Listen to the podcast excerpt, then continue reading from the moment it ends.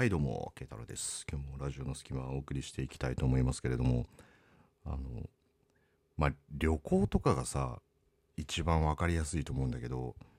旅行に行ったらできるだけ現地の言葉に合わせようとするじゃないですか。だ僕も、まあ、海外何回か行ってますけど、まあ、大体僕が行く海外旅行って英語圏英語圏が多いからその英語まあ極端な話「サンキュー」もそうだし「エクスキューズミー」もそうだし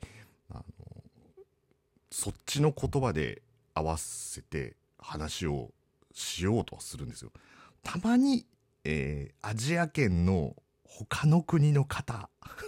ぼやかすけどアジア圏の他大きい大陸をお持ちになられているあのお国の方とかは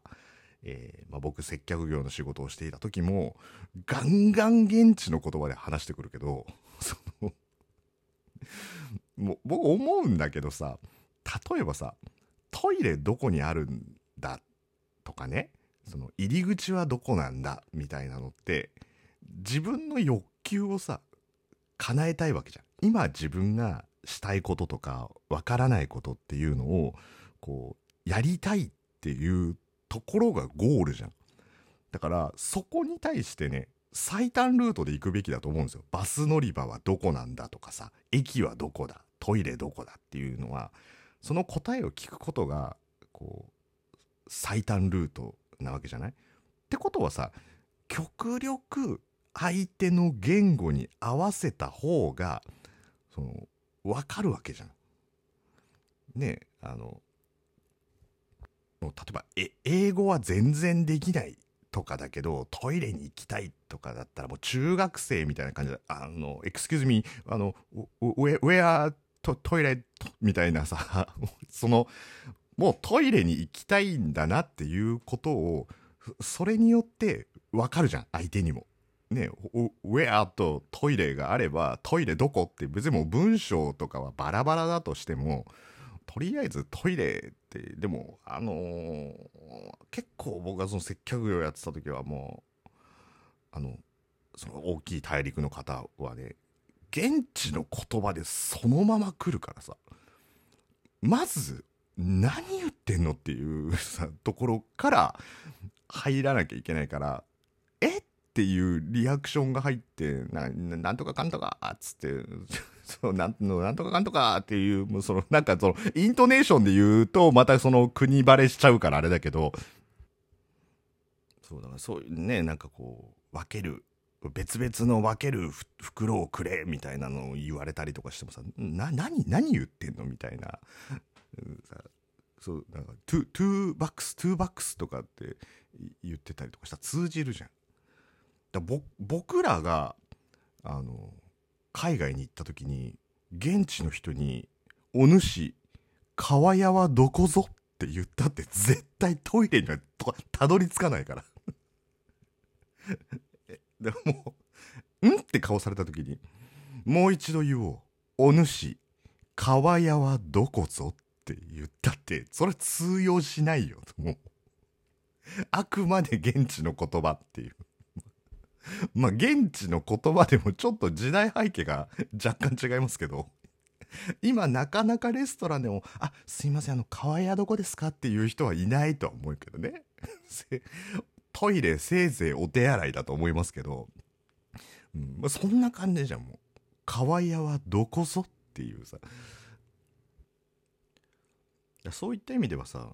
やっぱりこう、なんて言うんだろう、極力自分の願望を叶えたいとか、まあ、あとはその現地の人とコミュニケーションを取りたいっていう意味でもその相手の言葉にこう合わせるっていうのってさすごく自然じゃん。まあ、逆にだからね今接客業のお仕事されてる方とかであの外人の人が片言の日本語を喋っててもこいつなんで日本語ちゃんと喋れねえんだよって思わないじゃない。なんか合わせてくれてるんだっていう気持ちの方が多分強いと思うんですよ。あのちょちょえちょえれちょえれちょえれとみたいな感じでなんかわトイレはどこどこトイレはどこか？みたいなそのそれがお前何偉そうに上から物聞いてんだよっていう人は多分いないじゃん。もうそのあ、こちらですでトイレこっちみたいなところで、おー、 thank you みたいな、ありがとうみたいなさ、そういうやりとりをしててもさ、別にこう、なんかこう合わせてくれてんだって思うと思うんだけど、だから日本国内だと、その理屈が、なんか逆転する感じがするんですよね。まあ何が言いたいかっていうとさ、まあ単純にこう一番メジャーだから関西関東で話をするけど、関東の人が関西に行って関西弁で合わせて喋ろうとするとどういうわけだか気色悪いって 言われたりとかね。あのなんかこう、まあ、仕事で僕こう大阪の方とか行ったりとかすることもよくあったんですけどなんかそれであの同僚とかがその現地でねその関西弁で「いやほんまになんとかや」みたいなこと話してると「えそ気色悪い関西弁使わないで」っていうその話があるんだけどいやそれ旅行の発想で言ったらあのちょっとトイレはどこかっていうのと同じで一応相手に合わせようとしているわけじゃん。なんかその現地の言葉に合わせようだから現地ファーストなわけじゃ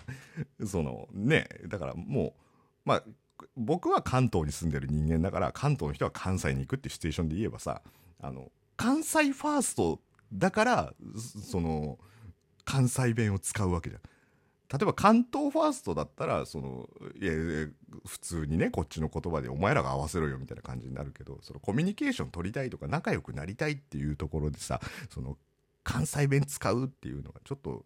自分の中でのその相手の現地語に合わせた別にまあ関西に限らずね九州の方とかもそうかもしれないけど、まあ、西 西に行けば行くほどか、まあ、北へ行けば行くほど言語は変わってくるからさ。そうなる時なんか気色悪いみたいなことをさよく言われてたんだけどあれがなんかなんでなんだろうねっていうそのなんかあんまりまあほら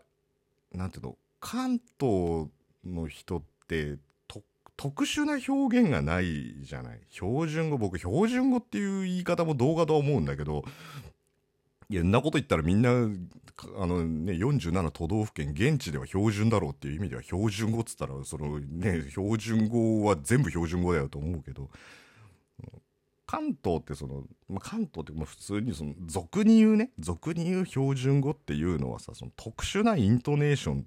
とかがさないじゃないですか。だからあまりそのなんかこう標準語に合わせて話してんなこの人みたいな感じの感覚はちょっと分かりづらいからやっぱ方言とかに合わせて話をする。だから別にあのー、関西の人とかが青森行くとかね。青森の人がこう関西に行くみたいな感じもそうなのかもしんないけど。だからそういうのをさこう聞いた時になんかこう割となんかこう「きしょみたいな感じで。まあまあもちろん本気で言ってるわけではないんだけど。なんかあなんか大阪来てるから関西弁に合わせてくれてんだっていうよりはななんで今関西弁使ったあそこでみたいなところにこう引っかかる人がなんかこう多かったなっていうのを考えるとさなんか変な話だなっていうねこうアメリカに行って買い物してなんか「サンキュー」っていうのは別にいいけどなんか東京から来たって明らかに分かってる人が大きにって言うとなんかなんで？みたいなその感じ。そのあれはなんで？どういう同じ国内でこう言語を合わせようとすると違和感が発生するけどさ海外だとなんかむしろその相手の方に合わせようとするっていうねまあちょっと面白いなと思ったんだけど。だそういう意味ではあれだよねもう究極の標準語というのは日本国内の言語を全てミックスして話せる人だよねもう